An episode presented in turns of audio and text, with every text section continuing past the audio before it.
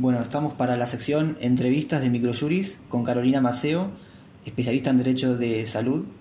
Vamos a hablar sobre un fallo de la Justicia Federal de Rosario que obligó a una obra social a cubrir un estudio de alta complejidad para una beba de un año y seis meses que sufre confusiones severas desde los cuatro meses y al día de hoy tuvo dos paros cardiorrespiratorios. Eh, hola Karina, ¿cómo estás? Hola, ¿qué tal Federico? Un gusto. Bueno, gracias por atendernos. Eh, como dije en la introducción, la beba sufre convulsiones desde los cuatro meses. Sí, eh, tiene una, digamos, actualmente un diagnóstico de epilepsia severa, pero que eh, esta epilepsia y estas convulsiones que sufre la nena no responden a la medicación tradicional. Como ya tiene un año y medio y tuvo muchos episodios eh, muy graves de, de convulsiones, la médica sospecha que tiene una enfermedad poco frecuente y por eso indica la realización de un estudio genético.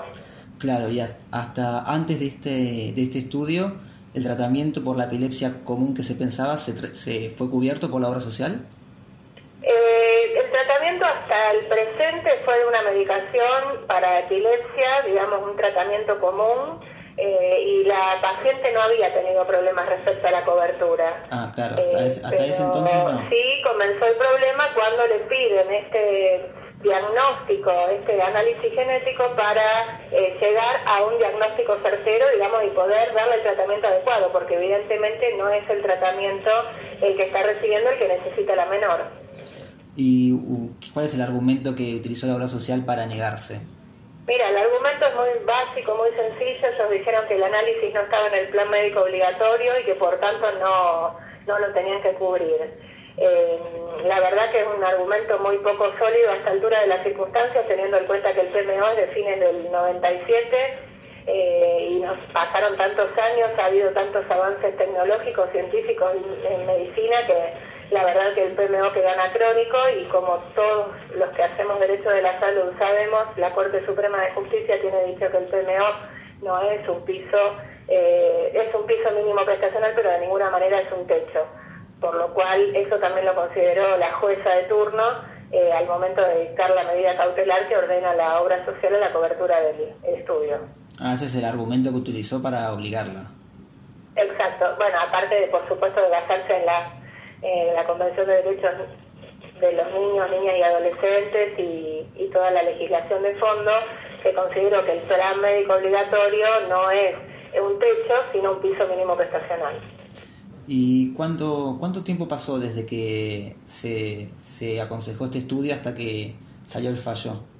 Mira, ella empezó con el derrotero que pasan todas las eh, los pacientes o las familias de pacientes que sufren enfermedades poco frecuentes. Es muy difícil llegar al diagnóstico y es muy difícil después lograr la cobertura del tratamiento, porque en general eh, hay que recurrir a médicos especializados, hay medicación que no se fabrica en el país, o tratamientos que tampoco están disponibles en el país, así que el tema de las enfermedades poco frecuentes, pese a que hay una legislación específica que protege a los enfermos, es un tema eh, muy difícil, muy difícil por el derrotero que tienen que pasar hasta llegar al tratamiento.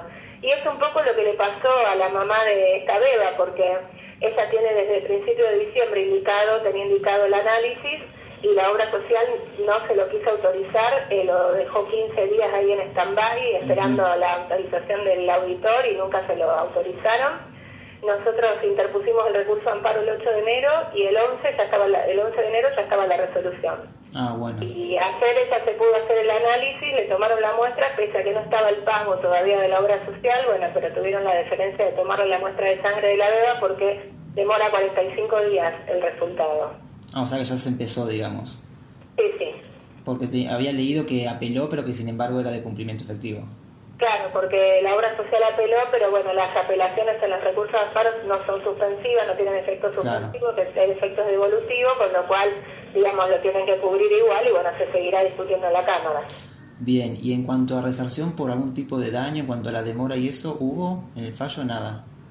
No, no, no, no hubo valoración y tampoco se pidió, sino que lo que se pidió es eh, en esta instancia la cobertura de ese análisis genético, que es un panel de genes, para ver si la menor tiene un síndrome que se llama síndrome de Dravet, que es lo que se sospecha que tiene, eh, debido a las convulsiones tan reiteradas y de difícil tratamiento. Eh, pensá que en cada convulsión la tienen que inducir a coma farmacológico porque no hay forma de de poder parar las convulsiones. Claro, la claro. hizo dos paros cardiorrespiratorios, estuvo con asistencia respiratoria, pero bueno, tiene un desarrollo normal y cuanto antes se llegue al diagnóstico, eh, van a ser menos los daños, porque cada convulsión de esa magnitud, seguramente algún daño neurológico puede llegar a ocasionarle. Claro, seguramente.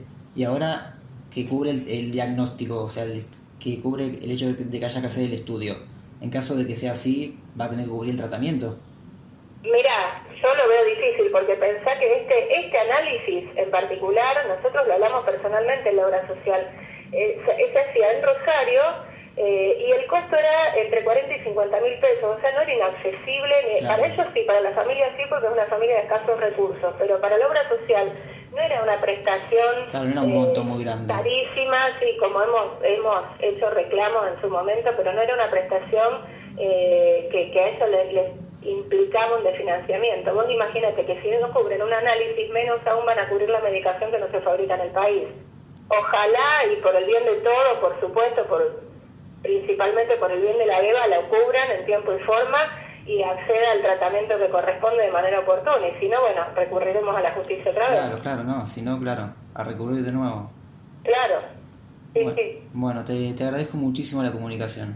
No, por favor, gracias a vos por llamar y un beso enorme a todos los que forman parte de Microjuris. Gracias, te mando un beso. Un beso enorme, chao, chao, hasta luego. Hasta luego.